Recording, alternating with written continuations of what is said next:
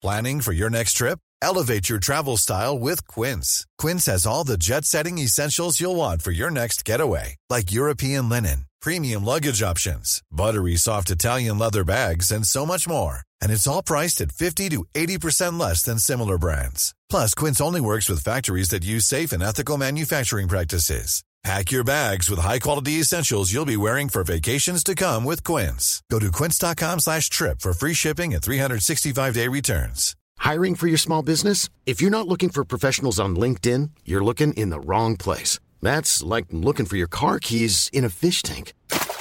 LinkedIn helps you hire professionals you can't find anywhere else, even those who aren't actively searching for a new job but might be open to the perfect role. In a given month, over 70% of LinkedIn users don't even visit other leading job sites. So start looking in the right place. With LinkedIn, you can hire professionals like a professional. Post your free job on linkedin.com slash people today.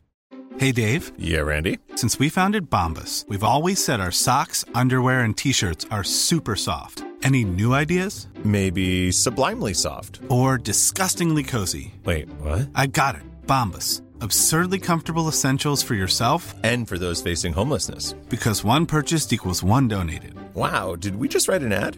Yes. Bombas. Big comfort for everyone. Go to bombas.com slash ACAST and use code ACAST for 20% off your first purchase.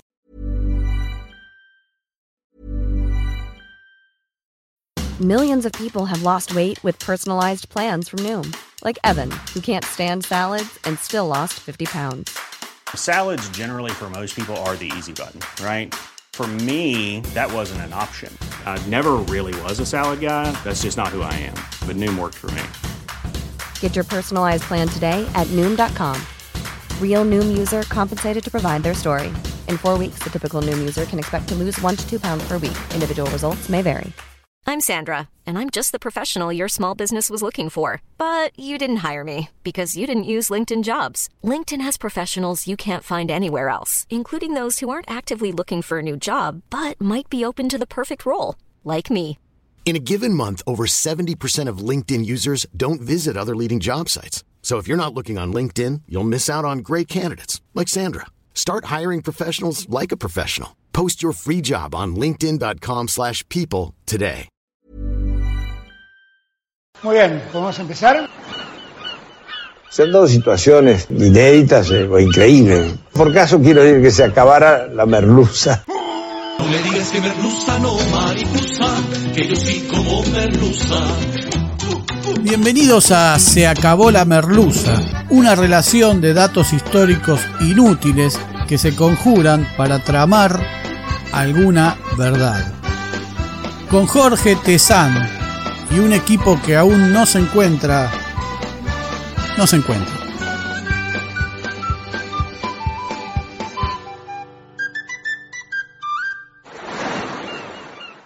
Hoy presentamos Juana Azurduy y el rescate de la cabeza de su marido Manuel Padilla.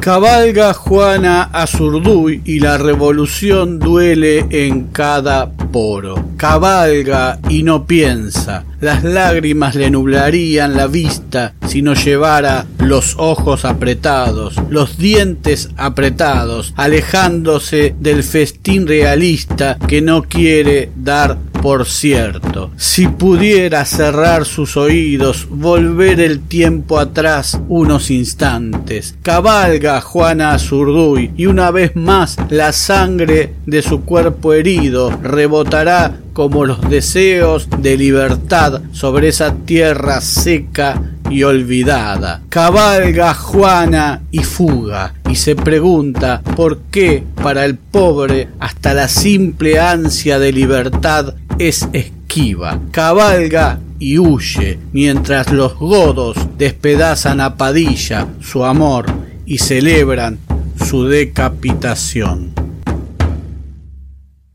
En tiempos de odios exacerbados, la necesidad de mostrar al vencido, de exhibir su humillación, de expresar la posesión del mismo, se tradujo en mostrar su cabeza muerta. Ese gesto último de la decapitación tal como hemos podido ver en la realidad no hace tanto, era el destino de las burlas y era usado para que otros no se atrevan a pasar de cierto límite. Así por mediados del siglo XIX nuestro país se transformó en un bosque de picas y cabezas cercenadas. Terminar enterrados sin cabeza era una especie de afrenta y de sensación de que algo no estaba completo, de hecho no lo estaba, y que en algún momento se debía reparar. A raíz de la merluza sobre los libres del sur nos enteramos de la decapitación de Pedro Castelli y de cómo su cabeza permaneció exhibida en la plaza principal del pueblo de Dolores durante ocho años y tras caer a consecuencia de una tormenta fue ocultada por una vecina y finalmente enterrada, tal vez a los pies de donde hoy se yergue una pirámide de Mayo a su memoria. También hablamos o hablaremos próximamente de Rauch, aquel militar prusiano, asesino de pobladores originarios, que fue emboscado por el cacique Arbolito y ahí nomás decapitado. Arbolito paseó la cabeza del alemán y la dejó tirada en una calle de Buenos Aires. Está el caso del chacho Ángel Vicente Peñalosa, quien fuera lugarteniente de Quiroga, perseguido hasta los llanos en La Rioja, Peñalosa se rinde pacíficamente ante el comandante Ricardo Vera, entregándole un puñal, última arma que le quedaba. Vera, desconociendo la actitud pacífica de Peñalosa, desconociendo en el sentido de que no le importó, y su situación de hombre desarmado e indefenso, toma la lanza de uno de sus soldados y lo mata delante de su esposa y uno de sus hijos. Luego ordena a sus soldados que lo acribillaran a balazos, que le corten la cabeza que fue exhibida en la plaza del pueblo de Olta y una de sus orejas era un trofeo que se mostraba en las fiestas de las clases pudientes riojanas. Su esposa fue encadenada y obligada a barrer una plaza de San Juan. El patriarcado. Todo este introito es para contar esta historia de un heroísmo y de un amor extremo. Ahí lo tenemos al coronel Francisco Xavier Aguilera o Francisco Javier Aguilera. ¿Quién era este señor? Pues bien, una especie de fundamentalista realista que había cobrado un odio feroz hacia los revolucionarios patriotas. Había participado en Huaki, Tucumán, Salta, Vilcapugio y Ayohuma. Sobre todo, sentía odio hacia el matrimonio de Juana Azurduy y Manuel Asensio Padilla. Padilla había sido un intelectual nacido en La Laguna, hoy Bolivia, de una familia adinerada. Había interrumpido sus estudios de abogacía para sumarse a la causa latinoamericana y conoció a Juana Zurduy, que también provenía de una familia interesante, que se fue disgregando y terminó en manos de unas tías que la quisieron educar muy religiosamente y ella terminó huyendo.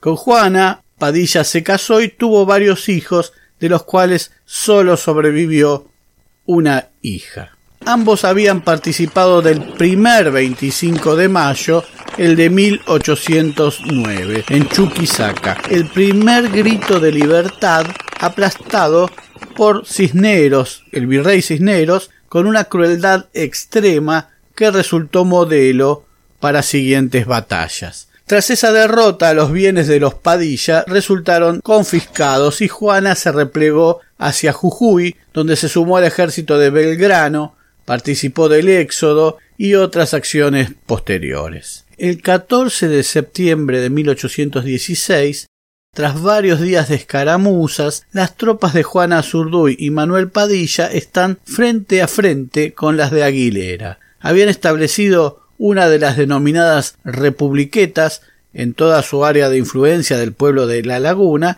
pero la suerte viene mal para los patriotas. Mientras Juana custodia las piezas de artillería, es herida en el pecho y en una pierna. Pese a lo cual continúa luchando. Dicen que era increíblemente feroz en el campo de batalla y lo demostraba en cada oportunidad. En una arremetida enemiga, Juana debe huir. Su marido Padilla cubre la retirada a pistoletazos y cuando se le acaban las balas arremete a sable pelado. Juana logra escapar, pero una bala hiere gravemente a Padilla que cae de su caballo. El coronel Aguilera, furioso, no le da oportunidad. Se le lanza encima y lo decapita ferozmente.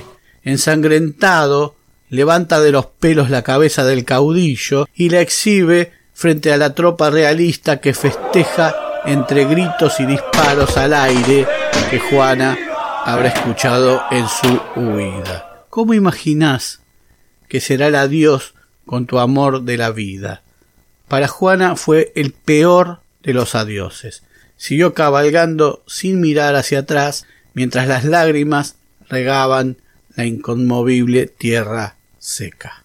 De vuelta en el campo de batalla, no conforme con eso, Aguilera confunde a la lugarteniente de Padilla con Juana Zurduy y la decapita también. Para Aguilera, Padilla estaba muerto y a Zurduy también. Ambas cabezas son puestas en picas en la plaza de Villar, en el pueblo de La Laguna, donde Padilla había nacido.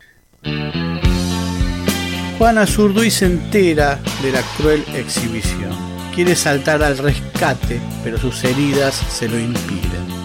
Lo único que puede hacer es poner a salvo a su última hija y la caja en la que conserva los papeles de la familia, entre ellos los que la acreditan como teniente coronel firmados por Manuel Belgrano. Juana llora afiebrada y junta venganzas en silencio mientras la cabeza de su amor se pudre en una pica. Acude vestida de negro a la reunión en la que se eligen a los sucesores en el mando de su marido, ella rechaza ser la nueva comandante, se aparta de la tarea y se eligen otros patriotas. Azurduy parece retirada y, casi en silencio, con la colaboración de su ayudante indio, Caipé, junta cien hombres, más diez amazonas de su confianza. Pide a dos colaboradores, Esteban Fernández y Agustín Ravelo, que la ayuden. Se empieza a correr la voz de que la amazona de la libertad viene por venganza. Los realistas que la creen muerta, que creen verla muerta en la pica, solo pueden comprender que quien marcha al frente de ese pueblo en armas es el fantasma de Juana Azurduy, su espectro, supuesta propietaria de la cabeza en la pica al lado de la de Padilla. Cientos de campesinos se le van uniendo en el camino en una especie de revolución cubana adelantada. Juana, negra, india y guerrera, se acerca al pueblo de la laguna y aunque desde lejos avisora la cabeza de su amado, no pierde la calma. Es el 15 de mayo de 1817 y Padilla lleva allí ocho meses. Ordena el ataque y solo tiene una idea en mente. Cuando se lanza al combate, desata toda la bronca que acumuló en ese tiempo y es una leona enfurecida más feroz que nunca. Dicen que fue una de las más salvajes y encarnizadas luchas de la historia de la independencia de los pueblos del sur, y que por las calles del pueblo de la laguna, naturalmente áridas, corría una gruesa capa de sangre realista. Juana rescata la cabeza de Padilla, que ya era casi una calavera, las órbitas de los ojos habitadas por gusanos, los labios carcomidos por hormigas y caranchos, la piel apergaminada por el sol y picoteada por los cuervos. No hay piedad con los prisioneros. Juana venga a Padilla con sangre. Cuando todo terminó, armó una procesión en la que se condujo la cabeza hasta la iglesia del pueblo. Allí se le rindieron los honores de jefe de la guerra altoperuana y de coronel del ejército argentino, y se hicieron los funerales. Juana despidió así a su amor. Muchos años después, liberada ya Bolivia, el asesino de Padilla, Aguilera, que ya era brigadier, arma una especie de guerrilla que resiste al gobierno legal. En 1828 es finalmente derrotado, su cabeza corre el mismo destino. Juana Azurduy, que murió otro 25 de mayo, el de 1862, en la total indigencia, fue ascendida post-mortem a generala del ejército argentino el 14 de julio de 2009 por la presidenta Cristina Fernández de Kirchner. El ejército funciona por jerarquías y ante la igualdad de jerarquías y grados, el de mayor antigüedad es el superior. Así que Juana, esa india vapuleada, injustamente considerada boliviana, es para los generales argentinos, aun para los peores asesinos, aun para los peores miserables de la dictadura, un superior. Pero tras tanta guerra sin solución definitiva, tras tantos ideales, Juana supo aquel día que la vida vale menos que el amor y que saliera como saliera esa tarde y para siempre, Juana dio un paso más y es que ni la muerte los iba a separar. Se acabó la merluza. Si me voy antes te asustes de la noche, que en la noche vivo yo. Si me voy antes que vos, si es así que está dispuesto, quiero que tus noticias me hablen del aire y el sol. Quiero que siempre recuerdes lo que dijimos un día, que cada vez que te ríes río contigo, mi amor. Y no te olvides de algo que se adivina en la vida, y es que la vida misma es un milagro de amor, milagro de amor, milagro de amor. Muy pronto nuevos capítulos de Se acabó la merluza. Se acabó la merluza es idea, redacción, recopilación y hace lo que puede Jorge Tezán. Muchas gracias.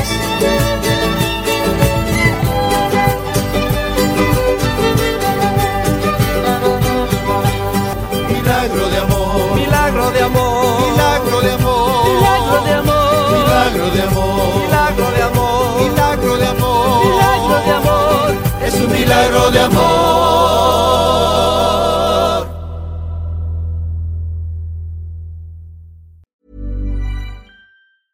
Hi, I'm Daniel, founder of Pretty Litter. Did you know cats tend to hide symptoms of sickness and pain? I learned this the hard way after losing my cat, Gingy. So I created Pretty Litter, a health monitoring litter that helps detect early signs of illness by changing colors, saving you money and potentially your cat's life. Pretty Litter is veterinarian developed, and it's the easiest way to keep tabs on your fur baby's health right at home. Go to prettylitter.com and use code ACAST for 20% off your first order and a free cat toy. Terms and conditions apply. See site for details. When you make decisions for your company, you look for the no brainers. If you have a lot of mailing to do, stamps.com is the ultimate no brainer. Use the stamps.com mobile app to mail everything you need to keep your business running with up to 89% off USPS and UPS. Make the same no brainer decision as over 1 million other businesses with stamps.com. Use code PROGRAM for a special offer. That's stamps.com code PROGRAM.